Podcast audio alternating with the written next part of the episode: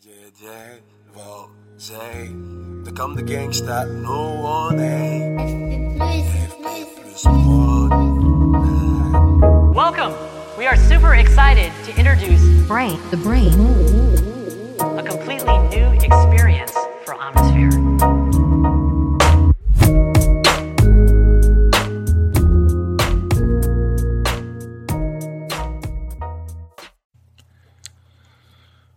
Salut tout le monde. J'espère que vous allez bien. J'espère que vous avez la pleine forme. Bon retour dans les podcasts de l'antifragilité. Euh, c'est toujours un plaisir de vous parler directement de cœur à cœur parce que c'est vrai que ces derniers temps, euh, bah, je suis prolifique vraiment. euh, pour vous tout vous dire, j'ai vraiment des mois d'avance de, de podcasts enregistrés tellement je, prends le temps de parler chaque matin, chaque matin, non, quand même pas, mais euh, vraiment régulièrement. Et euh, je pense que c'est le changement de saison, l'automne, euh, le changement de cadre aussi, parce que comme je je vous l'ai sûrement déjà partagé dans, dans ces podcasts, j'ai déménagé dans les montagnes. Tout ça, c'est très poétique, euh, très nouveau comme environnement, donc c'est très inspirant. Que quand on est, on est tanké et on stagne un peu dans sa vie, on a des moments un peu de stagnation, on est moins inspiré pour partager. Et là, euh, bon bah, c'est vrai que ça s'y prête bien euh, au partage. Et puis c'est une autre chose, c'est que je, je lis beaucoup et je rédige beaucoup pour l'école, pour mon centre de, formation, et donc euh, ça fait que de, nouvelles connexions se font dans, mon cerveau, et j'ai envie de, vous les partager évidemment. Un épisode qui est en lien avec un, un poème, euh, enfin plutôt un texte que j'ai mis sur euh, sur les réseaux il y a au mois de, de novembre. Donc quand vous écouterez ça, vous écouterez ça sans doute euh, en janvier.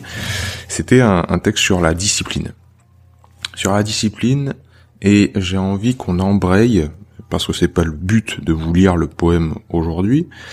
euh, on va aller un petit peu plus loin. On va parler aussi du, du lâcher prise. Donc la discipline et le lâcher prise dans le monde du développement personnel, c'est vraiment des thèmes récurrents. Euh, on les retrouve à toutes les sauces.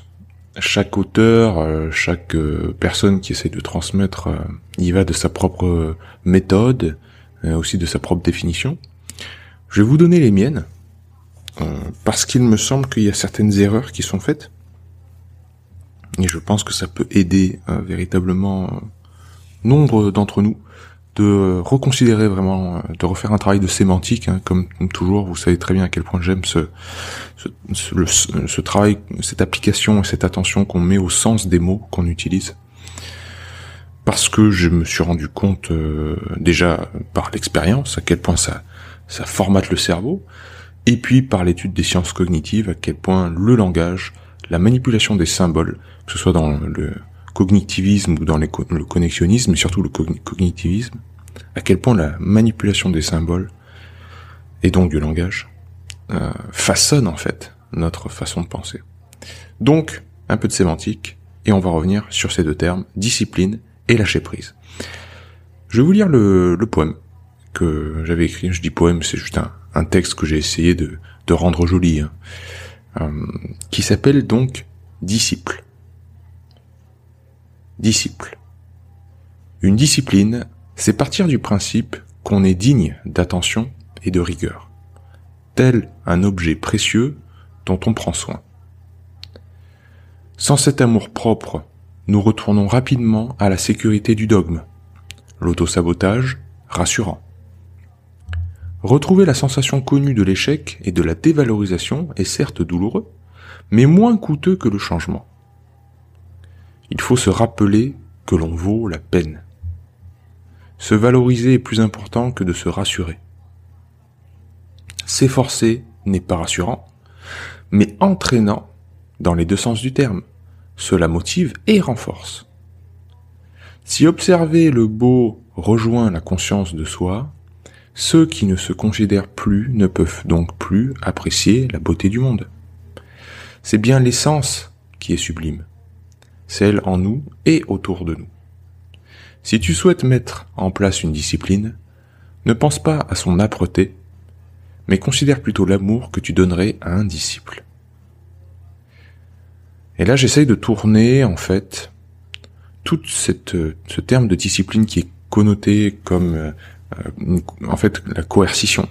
c'est vraiment, si on, encore une fois on fait ce travail de sémantique, le terme de discipline on l'associe, le sens qu'on lui donne est très proche de coercition, c'est-à-dire se forcer à faire quelque chose euh, violemment contre ses envies, euh, se forcer à faire quelque chose en but d'un résultat, euh, mais cette chose-là est désagréable à faire. Là, j'essaie de tout prendre par, en fait, un peu l'inverse, et retourner, prendre le spectre justement de, de l'amour. Si on avait un disciple, si on vous confiait quelqu'un, voilà, quelqu'un de plus jeune que vous, que vous, vous avez comme devoir de lui transmettre ce que vous, ce que vous connaissez dans tel ou tel domaine, à mon avis, vous ferez preuve, vous feriez preuve évidemment de d'autorité, hein, sans doute, de vous mettriez un cadre à cet enseignement, mais énormément d'amour aussi. Cette personne, au fil des semaines, des mois et des années, deviendrait un peu un membre de la famille, comme un enfant. Donc euh, la discipline qui l'encadrerait serait pleine d'amour. Et pourquoi elle serait pleine d'amour? Parce que vous considéreriez l'enfant ou le disciple comme important, comme digne de cette discipline. On dit qu'il aime bien châtie bien, mais c'est un peu ça. Dans le but de le faire progresser dans le domaine en question, euh, vous lui imposeriez des contraintes, vous lui demanderiez d'effectuer des tâches, d'apprendre, euh, voilà, tel ou tel euh, contenu théorique, avec avec des contraintes, avec des moments d'effort. Mais parce que, sous-jacent à tout cela, sous-jacent à votre pédagogie, il y a l'amour. L'amour pour cette personne. le désir profond qu'elle réussisse. Et ça, en fait, euh, il faut qu'on se l'implique à soi-même. C'est-à-dire qu'il y a un tel manque d'amour propre de nos jours, on se dévalorise tellement soi-même, que quand on veut euh, s'imposer une discipline, on le fait avec force, violence, comme si on l'imposait à quelqu'un que l'on déteste, comme si on l'imposait à son pire ennemi. Si vous détestez quelqu'un, c'est clair que euh, vous allez lui imposer des choses euh, terribles. Et là, donc, il faut retourner la chose. Parce que si on s'impose les choses comme si on se détestait, déjà, euh, ça va faire mal, ça va pas marcher, on va se sentir misérable, on va tourner en boucle dans une narration négative, et ça va être autodestructeur. C'est, là où on a cet auto-sabotage, et euh, on l'entend véritablement de la bouche de certaines personnes. Je vaux pas le coup, je suis bête, je suis nul, je suis... Euh, je suis pas malin, je suis pas très intelligent. J'entends parfois ces mots-là qui sortent de la bouche de certains de mes proches. Et ça me rend malade. Parce que, en se convainquant de ça, après, ils vont s'imposer un quotidien terrible à la hauteur de ce jugement.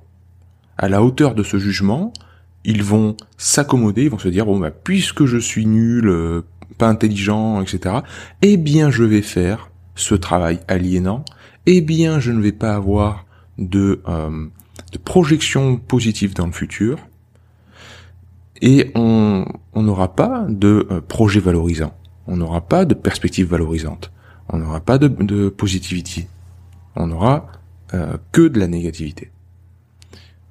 Donc il faut déjà commencer, comme je dis dans le texte, à se rappeler que l'on vaut la peine. On en vaut la peine. Les efforts que l'on va mettre en place, on en vaut la peine. Et ça, euh, si, on, fait un lien avec les neurosciences, euh, comme je vous l'ai raconté dans les podcasts précédents, le cerveau est très bon pour effectuer, pour créer des modèles. Vous êtes un, dans votre cerveau, votre propre personne est un modèle. Voilà, moi je, dans mon cerveau, il y a le modèle Pierre Dufresne. Qu'est-ce que avec tout ce que ça englobe, avec tout ce que ça veut dire, sa, sa position dans dans la hiérarchie sociale, euh, sa position dans sa propre famille, euh, la vision euh, que j'ai de moi physiquement, l'estime que j'ai de moi mentalement, enfin bref, tout. Il y a mon modèle.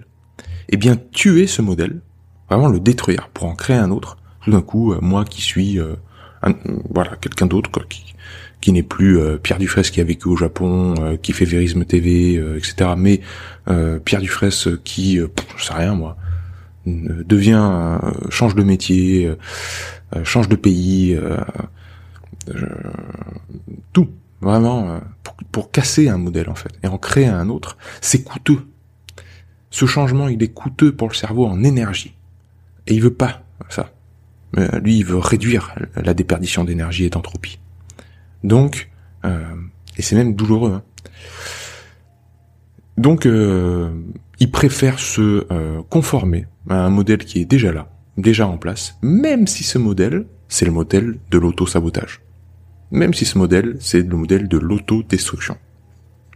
Disant, je suis pas assez bien, je suis euh, pas assez beau, euh, pas assez belle, euh, je suis trop grosse, je suis trop gros, je suis trop maigre, je suis pas intelligent, etc., etc. Donc ça, part de là, ça part de là parce que pour toutes les raisons que je viens d'exposer, hein, si on veut vivre une vie épanouissante déjà, et puis aussi parce que, comme je vous l'ai, je vous en ai parlé dans un précédent podcast, on s'est rendu compte que observer le beau, par exemple, qu'il y a dans la nature, dans un paysage de, nature, mais aussi euh, dans une œuvre artistique, on se rend compte que ça allume les mêmes sphères cérébrales que euh, la conscience de soi. C'est-à-dire quand vous pensez à vous-même, quand vous avez conscience de vous, euh, c'est les mêmes neurones qui vous permettent d'apprécier la beauté. Et donc là, le pont est très rapidement fait au niveau de la réflexion en se disant, mais en fait, normalement, on se considère comme étant beau. Hein, la beauté, c'est nous. La beauté, c'est regarder en nous. Et donc, si quelqu'un commence à se dévaloriser tellement qu'il ne se trouve plus beau et digne de, de valeur, ça veut dire qu'il a plus pouvoir apprécier la beauté du monde. Et si on commence à se euh, désenchanter du monde, si on peut plus s'enchanter devant un coucher ou un lever de soleil, ou devant la vue d'un bébé chien ou d'un bébé humain, euh, de manière très euh, enfantine, très pure, si on n'a plus cet enchantement-là, la vie va perdre vraiment son, son sens, sa saveur. Et là, ça devient vraiment problématique et ça devient le monde dans lequel on est. Hein on voit vraiment des gens qui sont vraiment le monde c'est euh, circuler, il y a rien à voir. Il y a plus de d'enchantement du monde. On prend plus le temps de prendre le temps, juste de perdre son temps dans la nature. De, il faut toujours qu'il y ait un but, qu'il y ait un objectif, qu'il y ait un pourquoi. ça, ce pourquoi, je vous en ai clairement parlé dans le podcast sur le Japon et l'autopoïèse. La réponse au pourquoi, elle est toujours oui. Elle n'est pas, elle n'est pas avec un but précis puisque tout est circulaire. Si vous me demandez pourquoi, je vous réponds oui. Le but de se demander pourquoi, c'est le fait même de se demander pourquoi. Puisque il n'y a pas d'objectif, c'est la circularité, les parties créent le tout et le tout crée les parties. Je vous renvoie évidemment au podcast sur euh, précédent sur le Japon et l'autopoïèse. Donc voilà pour la discipline, et ça fait un lien direct avec le lâcher prise ce système de modèles exposé par Carl Friston, les modèles de soi-même qu'il faut, euh, qu'il faut arriver à détruire si on en a effectivement besoin, et ce thème de lâcher prise dans le, dans le développement personnel. Mais le lâcher prise, qui nous vient vraiment du, du bouddhisme hein, à la base, c'était pas du tout, euh, c'était pas du tout tuer l'intellect. Hein euh, l'esprit euh, non dompté, il tend constamment à s'installer dans un point stable. C'est exactement ce que je vous disais dans euh, les modèles. Préfère, même si c'est de l'auto-sabotage, euh, préfère y retourner parce que c'est, c'est, c'est connu, quoi. Plutôt que de changer. Le lâcher prise, c'est justement lâcher prise sur la personne que l'on était précédemment. C'est justement pas tant cesser de penser à ces problèmes et de les mettre sous le tapis parce que généralement c'est ce qu'on entend par lâcher prise. C'est-à-dire lâcher. Ah, je, je, je vais me, je vais lâcher prise sur mes problèmes. Et ça veut dire que je vais pas les régler mes problèmes. Je vais essayer de les oublier et de les mettre sous le tapis un temps et vivre de manière insouciante sans me faire de soucis par rapport à ces problèmes. Comme si je faisais comme s'ils n'existaient plus. Mais c'est pas ça le lâcher prise. C'est enfin lâcher les modèles de représentation de soi-même. C'est enfin lâcher la personne qui se soucie de ces problèmes. Parce que les problèmes, ils, ont, vous ont rien fait. Les problèmes, c'est pas des problèmes, c'est des informations, c'est des faits. C'est vous qui y associez une émotion. Les événements extérieurs ne dépendent pas de vous, comme diraient les stoïciens. Ce qui dépend de vous, c'est votre réaction émotionnelle par rapport à eux et votre posture. Et la personne que vous étiez par le passé qui réagissait d'une certaine manière à ces problèmes-là, à ces informations, c'est elle qu'il faut que vous lâchiez. Pas les problèmes eux-mêmes. C'est-à-dire que si demain j'ai un accident de voiture et je pète ma voiture, ça va être un problème. Mineur, majeur, vous, jugez ça comme vous voulez, mais ça va me prendre la tête, comme on dit. Mais je peux très bien me dire, ça arrive à tout le monde. C'est que de la tôle, moi je suis pas blessé. Ça va le faire. Ou bien, je reste dans, un modèle précédent, euh, que personnellement j'ai j'ai sans doute eu dans le passé, mais actuellement que je pense que je n'ai plus, vis-à-vis des choses matérielles, et qui me dit, oh là c'est terrible, j'ai eu un accident de voiture, avec toute la charge émotionnelle qu'il y a derrière ces mots accident de voiture, un truc, c'était, j'aurais pu mourir, bah ouais, et puis euh, j'ai pété ma voiture, oh là là ça va me coûter des sous, oh là là, c'est terrible, il faut que j'en parle à ma mère, mon frère, ma sœur, faut que j'en parle à mon chien, c'est terrible. Ça, je peux choisir consciemment de me dire, euh, c'est arrivé, mais ma réaction émotionnelle et ma posture par rapport à ça vont changer. À partir de maintenant, je serai quelqu'un qui prend les choses de manière pragmatique et qui voit le verre à moitié plein. Enfin, vous inventez le fait de, de lâcher qui on était précédemment est extrêmement puissant. Donc voilà, c'était ça euh, par rapport au, lâcher prise hein, qui m'intéressait de vous de vous transmettre parce que euh, si on revient vraiment euh, au bouddhisme à la base, il n'est hors de question de tuer l'intellect hein, dans la pratique de la méditation, de la pleine conscience et de l'attention, comme on dit le, mindfulness et awareness en, en, anglais. c'est quand on fait un, un lâcher prise, on met pas les choses sous le tapis on change sa propre posture par rapport aux choses. C'est complètement différent.